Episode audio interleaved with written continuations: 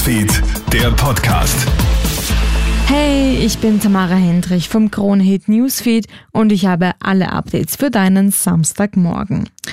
Immer mehr Eltern melden ihre Kinder von der Schule ab. Rund 3600 Schulabmeldungen gibt es dieses Jahr in Österreich, so viele wie noch nie. Alleine in Salzburg hat sich die Zahl der Abmeldungen vervierfacht, viele von ihnen, weil sie mit den Corona-Maßnahmen nicht zufrieden sind.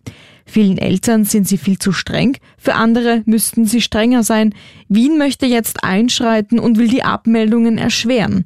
Heinrich Himmer, Vorsitzender der Bildungsdirektion Wien, möchte verpflichtende Aufklärungsgespräche mit Schulpsychologen und anderen Einrichtungen einführen. Diese Gespräche sind derzeit nicht verpflichtend. Eltern und Kinder müssen genau über Heimunterricht aufgeklärt werden.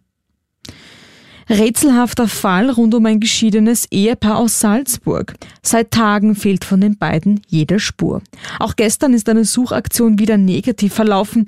Der 47-jährige Mann soll sich mit seiner 44-jährigen Ex-Frau wegen eines Wohnungsverkaufs getroffen haben. Am Mittwoch meldet sie schließlich eine Angehörige als vermisst. Die Polizei schließt ein Gewaltverbrechen nicht aus. Im Auto des Mannes haben die Beamten eine Blutspur entdeckt sowie offenbar eine Eisenstange und auch das Handy der Frau. Ohne Impfung kein Studium.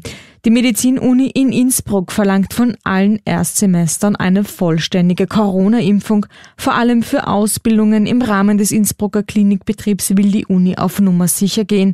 Aktuell sind schon 80 Prozent der Studenten geimpft.